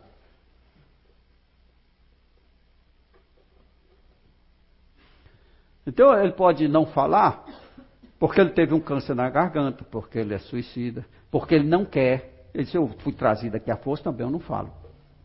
Vários motivos, né? Doutrinador que tem que ir com calma e ver qual é, qual é o motivo. Né? Câncer na garganta porque fumou muito, então, é, semana passada, eu, um com câncer na garganta que tinha fumado muito. Então ele fazia de muita facilidade. Então apliquei uma técnica que o Hindu me ensinou. Coloquei na. Se eu for colocar uma tela, como a televisão, conheço. Como a televisão, que é o condensador ectoplasma. E vou colocar aqui na tela a imagem do sistema respiratório. Você está vendo? Estou. Sistema respiratório, o mentalismo, né? Sistema respiratório bem direitinho. Então o que vai acontecer é isso. Nós vamos orar. E enquanto eu estou orando, esse aqui novinho vai passar para você e o seu que, não, que está danificado vai passar para a tela. Entendeu? Eu disse, entendei. Só não faça acreditar, porque isso é milagre. Jesus não operou milagres. Curou a rancenias, a cegueira, tudo. Ele foi. Ele disse, isso aqui é a casa dele. Eu fui convencendo. Então, eu, o, o, o, meu auxiliar foi me ajudando no passo, né? Tu disse, agora eu vou contar até três. Eu vou contar até três, porque ele conta comigo e ele vai se preparando. Quando eu estar em três, vai haver a transferência dessa. Pronto. Três. Aí ele ficou assim. E não é que que está nova mesmo, né? Os espíritos promovem isso com o ectoplasma dos médios, consertam tudo, perna, garganta, olho, tudo. tudo. E ele saiu feliz. Quantos anos tem? Que gosta de brincar com ele, né? Ele disse, ah, já tem 70 e. Quer ficar mais novo? Aí ele já acreditou, né? Disse, quero. Então nós, né, novamente, o passe mentalizando. Eu vou lhe deixar com 50 anos. Aí, depois de tudo, peguei um livro disse, se olha aqui no espelho, era um livro, né? Mas no espelho. Ele olhou e está com menos de 50. Eu disse, é. Era casado? Era. A sua mulher vai ficar muito feliz. Brincando. Mas saiu com a garganta boa e novo. Que presente lindo, né? É, Agora, o nosso grupo é, é antigo, faz essas coisas porque está muito afinado. Né? Precisa estudar um pouco. Então, o mudo é isso. Se, e se foi mudo também. Porque o indivíduo que passa 40 anos encarnado como, na condição de cego, de surdo, de mudo, quando ele desencarna, ele continua. Aquilo, aquele condicionamento tem que ser tratado, tem que ser retirado. Então, às vezes ele chega na reunião mediúnica, ele realmente ele foi mudo, se encarnou mudo, ele não fala não. Mas na própria reunião você tem condições de fazer com que ele fale, né? Utilizando essas técnicas. Suicida. O sofrimento é muito grande, né? Do suicida. E vocês, quem leu aquele livro Memória dos Suicidas, vai ver que os espíritos que trouxeram os suicidas para a reunião mediúnica, eles abordaram grupos espíritas de todo o Brasil até do exterior. Só um no Nordeste aceitou receber os suicidas. Porque eles explicavam aos médicos: olha, você vai sofrer tudo que o suicida sofreu. Principalmente esses que se jogaram debaixo do trem, que estão com o perispírito retalhado. Aí os médicos já caiu fora. Mas um grupo aceitou. E quando recebeu esse retalhado, esse suicida, o médico ficou louco apanhando os pedaços de braço. De... Mas tudo tinha sido explicado antes. E esse grupo foi todo examinado, o perispírito, antes para colocar os perispíritos em ordem, se tinha algum problema foi consertado para poder receber os suicidas. São os espíritos que mais sofrem, são os suicidas. Eles chegam, ficam separados dos outros para que a vibração do sofrimento não contamine os outros. E há quase 30 anos, eu comecei a fazer um trabalho pelos suicidas, é, pegando o nome do jornal, do rádio, que eu ouvia no rádio, né, que as pessoas diziam e colocava ali no caderno de prece para os suicidas e deixava na mesa mediúnica. O primeiro minuto de qualquer reunião que eu faço é dedicado a suicidas. Desde esse tempo. E eu fiquei pensando o que dizer em um minuto para uma pessoa que perdeu tudo, que pensava que resolveu o seu problema e criou um muito maior. Aí então escolhi o Salmo de Davi, o Salmo 23. O Senhor é o meu pastor, nada me faltará. Ora, não sei quantas vezes eu faço palestra no interior da Bahia, não sei o que. Ano passado, no interior da Bahia, Santo Antônio de Jesus. Veio o senhor, hemiplégico, a filha carregando ele, ele papelzinho na mão, me entregou. Quando eu abri, o filho dele suicida, agradecendo ao palestrante, porque aquele minuto ajudou muito a ele, pedindo que a gente nunca parasse esse minuto. Né? E há três anos, na reunião no Natal, nós estávamos fazendo, uma jovem chegou, beijou minha mão e disse: Não se preocupe, eu tenho permissão dos seus instrutores para fazer o que eu vou fazer e beijou a mão de todos os médicos, dizendo: Deus lhe pague. Eu não posso. Aí disse: Hoje eu vim contar o que acontece no minuto em que vocês oram para os suicidas. Eu sou suicida, meu nome está ali. É, só que hoje eu já sou enfermeira e trabalho no hospital ajudando os meus irmãos suicidas.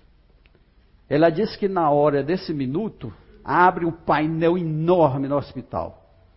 E tanto as palavras quanto as figuras do salmo saem e encharcam para espíritos deles.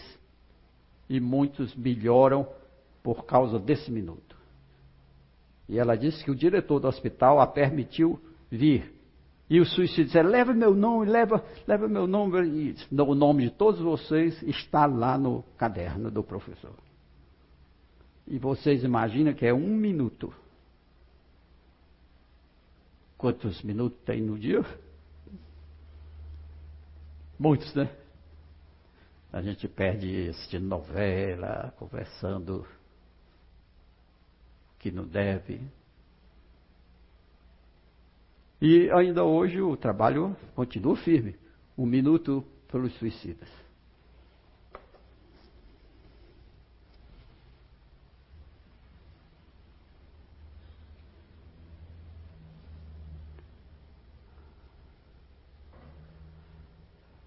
outros, né? alcoólatras, drogados, de maneira geral. Né? Não adianta censurar. Né? Cara chegar, às vezes chega bêbado, né? dar um passo que ele já jeito começa a raciocinar. Não vai fazer como lá no Ceará, que tu, por que, que tu bebe enjoado? Né? Vai, né? não, não censura o cara, não, né? Falar sobre Jesus e o Evangelho, caso de delírio, o passo é como aliviar que todos eles, o cara que faz uma coisa errada, ele sabe que fez. Não adianta você estar tá dizendo. Ele sabe que beber é errado, faz mal a ele. Ele sabe. Ele não tem a força de, de deixar. Então não adianta se censurar. Não adianta você dar força para ele. Para ele deixar. Né? E a força ali, está todo mundo para dar força. Os instrutores se oferecem curso para ele deixar que ele quer, deixar, quer tratamento, quer. Os espíritos não. Olha, isso aqui, isso aqui, quando acordar, está ligeiramente quebrado, né? Os sofredores, de uma maneira geral, né? Prace, o passe e a prece. É, a maioria adormece, né? Se não adormece, você bota para dormir.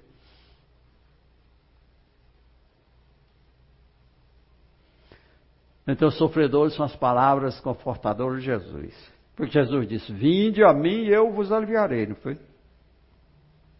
Eu não gosto de reunião de cura, o povo diz reunião de cura, porque depois não cura e o camarada sai falando, né?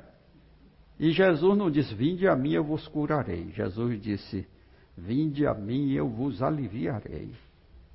Então é um alívio que você proporciona. A cura depende de mérito. Tudo depende de mérito. Você pensa que quando você desencarnar, vai chegar lá e todo mundo aí te leva para o nosso lar? De jeito nenhum. Só se você tiver mérito. Vocês já leram no Evangelho um texto de Pascal, A Verdadeira Propriedade. O Pascal era engraçado, esse cara filósofo. Ele escreveu uma carta para um amigo dele dizendo: Escrevo-te uma carta longa, porque não tenho tempo de fazer uma síntese. Ou seja, para ele era melhor escrever 10 páginas do que um fazer uma síntese. E é difícil fazer síntese. Eu que sou professor, faça um resumo, matou, não faz. Não tem jeito, costume de fazer síntese. Então Pascal diz, na verdade, propriedade. Quando você vai para um país, eu vim para cá, lá do quente para o frio. Então, ó, foi? Quando você vai para um país frio, você bota o cobertor de lã e tudo, a jaquetinha e tal. E você não vai para o mundo dos espíritos, você está fazendo isso? Você não vai para lá? Ninguém é daqui, todo mundo é de lá. Essa é que é a tragédia. Todo mundo pensa que, que o espaço é o berço e o túmulo. É aqui, vai viver aqui e, não, e, e o mundo espiritual fica para lá. Parece que ninguém veio de lá. Ninguém é de lá. Aí o Pascal diz: quando morrer, é a mesma coisa. Aqui, aqui na Terra, se você vai para outro país, se você tem muito dinheiro, vai para um hotel cinco estrelas. Pouco dinheiro, vai para uma pousada. Nenhum dinheiro, vai dormir na rua. Não é assim? Pois no mundo espiritual é a mesma coisa. Só que não é dinheiro, é mérito. Fez o bem? Ah, fez o bem, os espíritos superiores estão ali, te, nosso lar, para onde você quer ir? Fez uns favorzinhos. Né? Aí a coisa piora. Vai André Luiz, vai um Brau. Não fez nada, vai dormir na rua. Ninguém vai te receber. É mérito. Então cura é mérito.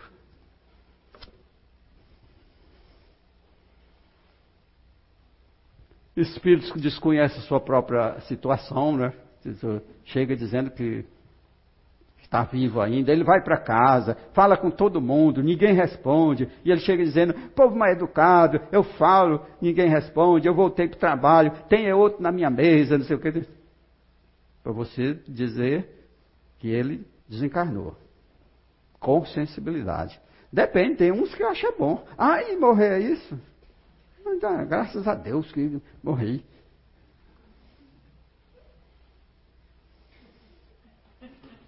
Aí. Mas se ele chega, algum mérito ele teve, que os Espíritos trouxeram para que ele soubesse. Porque se ele não tivesse um méritozinho, ele ficava dançando lá até. Né? Quando a pessoa chega no centro espírita, um comunicante, é porque houve a permissão dele estar ali. Alguma coisa tem alguém que, que, que, gosta dele, é uma avó, é uma mãe, um pai que perturba o doutor Bezerra, perturba todo mundo até conseguir que ele vá para o centro espírita. Não existe ninguém totalmente abandonado. Pode ser o pior assassino, tem uma avó que gosta dele, ou uma mãe, ou uma mulher, um, um, um amor qualquer, um filho. E isso a gente tem que respeitar. Não existe ninguém que seja odiado 100% de todo mundo. Todo mundo tem alguma coisa de aproveitável. Tem os que vêm, ó, tomar o tempo da reunião. Eles já vêm, se combinam lá para fazer pergunta e pergunta, enrolar, para nenhum enfermo ser atendido e ele né, ficar ganhando tempo. Você tem que manjar. Doutor Bezerra teve. Doutor Bezerra é doutrinador, né? Vocês sabem que o doutor Bezerra é doutrinador. Estava doutrinando uma pessoa e o cara era muito renitente. Então, e o doutor te, argumentando, teve uma hora o doutor Bezerra diz, você não tem jeito não. Você é um espírito muito renitente. Para você só a polícia. Polícia, polícia! Aí o cara deu no pé, o comunicante. Foi, correu com medo. Que o doutor Bezerra chamou a polícia. Então o caso da vida do doutor Bezerra, né?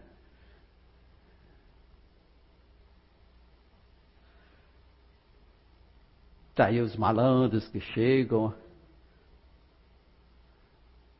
Os irônicos. É só uma geral para saber o que, que aparece, né? Você não vai entrar na dele, né? Das reprimendas dele, né?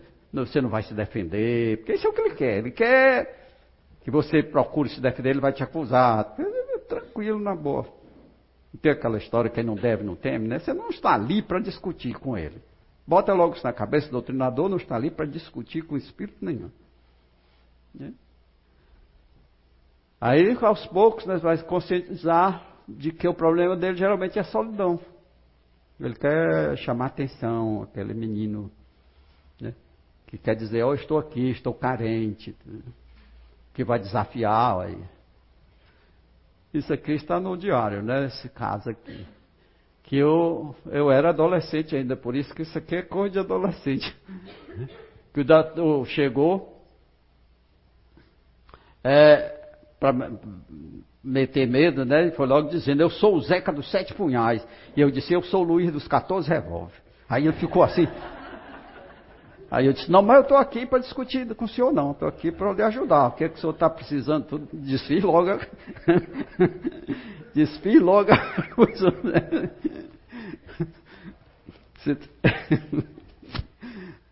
Tá aí os desafiantes, né? Vem disposto a brigar, né? Tá aí.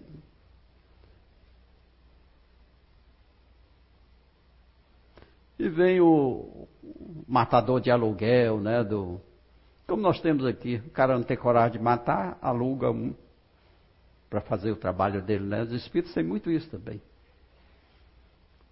Então a gente vai dizer, né, que ele, às vezes ele está com medo que o chefe o prenda, né? Mas dizer que não. não, ele pode ficar ali no centro espírita, os espíritos vão proteger ele. Às vezes ele aceita e fica até trabalhando, ajudando a gente, né? Os descrentes.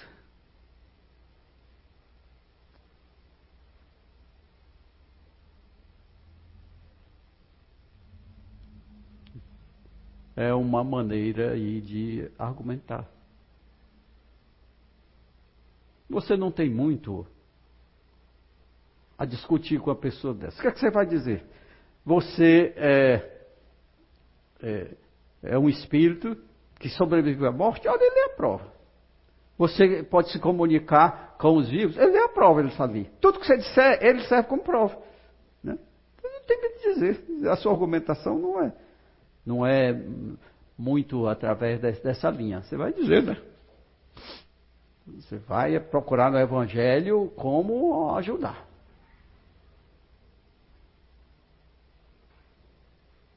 E no fim tudo é carência mesmo, é querem e ansiam por, uma, por um acolhimento.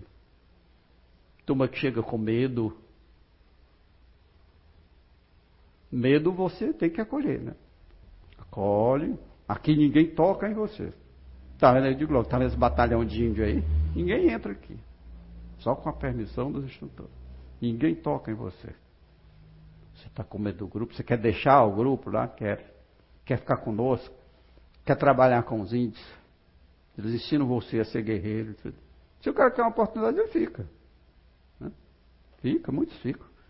Tibriçá acolhe.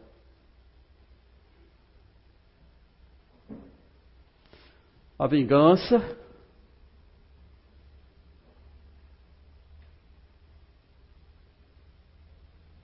A vingança, na obsessão, 80% ou mais é vingança alguém que se acha ofendido, não conseguiu administrar essa ofensa e vai né, procurar revidar.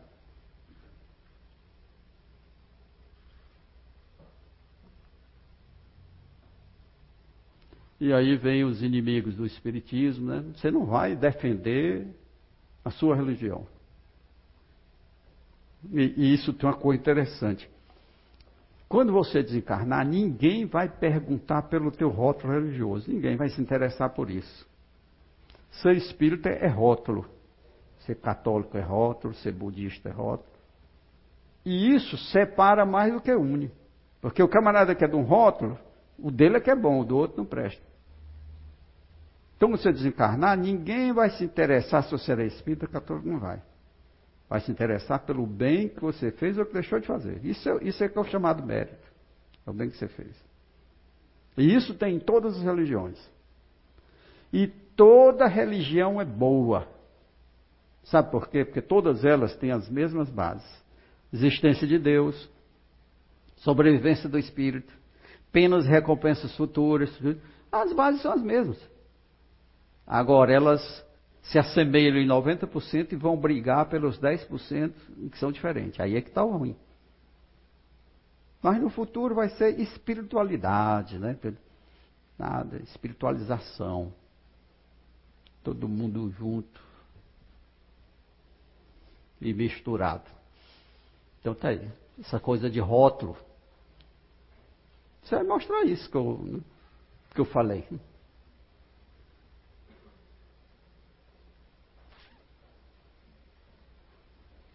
Ainda tem os brincalhões aí. Tipo esse do Tiberiçar que. Esse é paciência mesmo, porque eles vêm né, para te tirar do sério. Então você não entra na, na dele. Vai falar é do medo e da solidão que, que o levam a agir dessa maneira.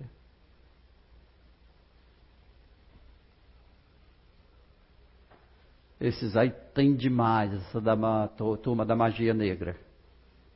Então os índios trazem para que eles desfaçam os trabalhos. Porque ele que fez, ele que tem que desfazer. É, tem aquela história de acabar casamento, de levar uma pessoa à ruína, de perder emprego, de, de, botam tudo no carro da pessoa, no apartamento, você manda limpar tudo. Abre um buraco na mesa, diz, está esse buraco aí, vai pegar tudo que você deixou na casa e joga aqui, tudo. Aí eu não vou. Quando ele não vou, ele faz logo assim, é a lança dos índios nas costas. Aí vou. É, vai, limpa tudo. Se tiver corrente nas pernas da pessoa, tira, abre os cadeados, tira é, areia de cemitério que tu botou lá tudo. Não se esquecer um grão de areia, não vai ser coisa boa para ti, porque esses índios sabem ler a mente, não adianta esconder nada. Aí ele desfaz tudinho, porque ele é dele, ele que tem que desfazer. Por que, que eu vou desfazer? Porque é seu. Todo o trabalho lá foi feito por você e todo o material é seu. Se você não for buscar, cai tudo para cima de você. Ele vai, tudo desfaz mesmo, não tem como. Porque a pessoa às vezes não merece. Às vezes você não sabe nem quem é a pessoa. Às vezes a pessoa botou o nome lá no, no caderno. Pedindo ajuda. E como a pessoa não merece, os espíritos ajudam. Tem no livro dos espíritos. Deus não permite né, que um malfeitor agrida uma pessoa sem ela merecer. Amanhã vamos ver isso na obsessão, né?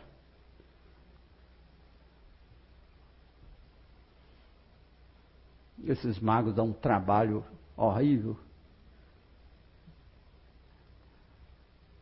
Os mistificadores. Isso é comum. Minha mãe faleceu já faz tempo. E, e, chegou um falando muito meloso, assim. Quando, quando o espírito chega assim, muito meloso, elogio, tudo, pode desconfiar. Então, se fazendo passar pela minha mãe. Porque minha mãe às vezes comunicava e dizia, vá na casa do seu irmão, porque ele voltou a beber. Eu ia, não adiantava nada não, mas ia. Então esse espírito chegou e dizia, meu filho, seu irmão voltou a beber. Mas disse de uma maneira que eu vi que não era ir logo para minha mãe. Mas aí eu disse, é mãe, eu, eu vou. Eu estava me lembrando semana passada, quando eu chegava da escola, cansado. A senhora me botava na cadeira e com muita paciência a senhora me ensinava o dever e tudo. E ele disse: Era. Eu disse: Deixa de ser mentiroso, que minha mãe não tinha um pingo de paciência. Se eu não aprendesse da primeira vez, ela mandava a chibata em mim e eles voltavam a me matar. então não tem, não tem. Você tem que ser esperto. Né?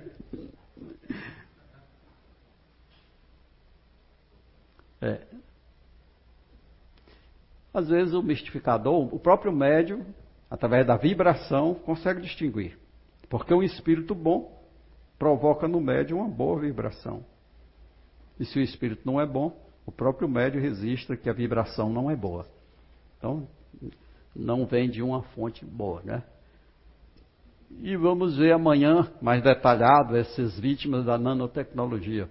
Que os espíritos já entraram na época da tecnologia há muito tempo. Eles já colocam chip, chips, é, células fotoelétricas, tudo que provoca doenças e mais doenças nas pessoas, né, no perispírito. Já vamos detalhar isso amanhã. É, eu, vamos deixar isso para amanhã. A nanotecnologia na obsessão, né? E isso é o nosso problema de hoje. Como é que nós, doutrinadores, vamos nos comportar diante desses casos de, da nanotecnologia, que tem chips que provocam doenças, né? tem vasto material que provoca doenças. E, não, ressonância magnética, isso aqui não detecta nada. Isso não é coisa material. Né? Vamos deixar para amanhã, né? Isso aqui.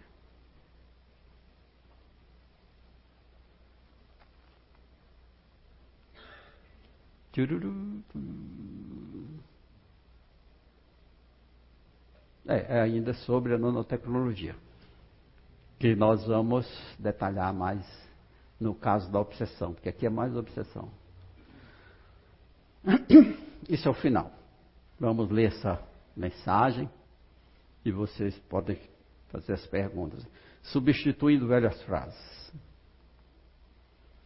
Antes de dizer não ao chamado do trabalho espírita com o qual se comprometeu, reflita sobre suas atividades cotidianas à luz do sábio ditado popular. Quando queremos, sempre arranjamos um jeito. Quando não queremos, sempre encontramos uma desculpa.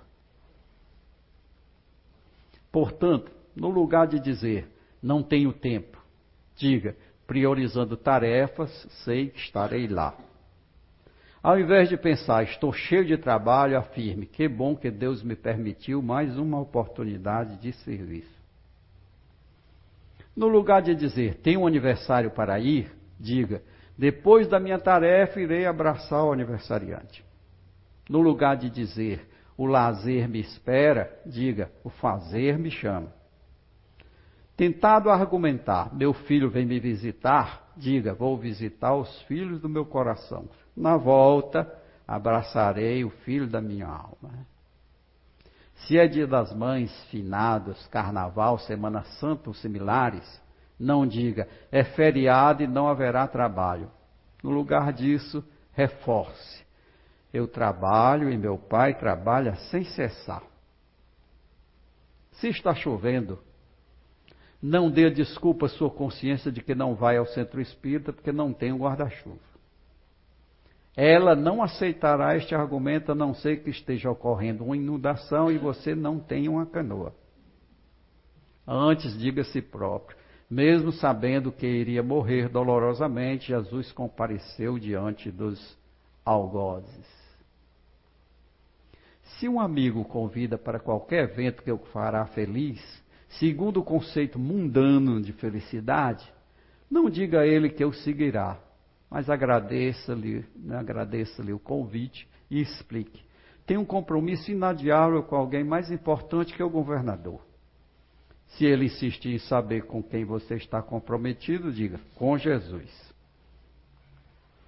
Se os amigos, a turma, organizou uma festa em sua homenagem no dia de sua reunião mediúnica e exige sua presença, não diga, estou nessa. Seja fiel aos seus verdadeiros amigos, os espirituais, e responda com gentileza. Vou participar de um banquete nesse mesmo horário. Se puderem esperar, comemoraremos junto a alegria que esse encontro nos causa. Mesmo que alguém muito amado lhe diga: Não vá, você pode ser assaltado e morto. Responda: Se isso acontecer, já que estarei a caminho da oficina, comparecerei para trabalhar na condição de desencarnado. Seja qual for o motivo que o leve a se afastar da casa espírita, este deve ser seriamente avaliado. O espírito deve ir além do senso comum e ter a certeza de que ele é que precisa do centro espírita, pois este sobreviverá com a sua ausência. Além do mais, deve estar convicto de que o local mais fácil de ser encontrado pelos bons espíritos é no trabalho. Porque os bons espíritos não vão no motel, não vão no bailão, não vão né, no carnaval. Gosta de trabalho.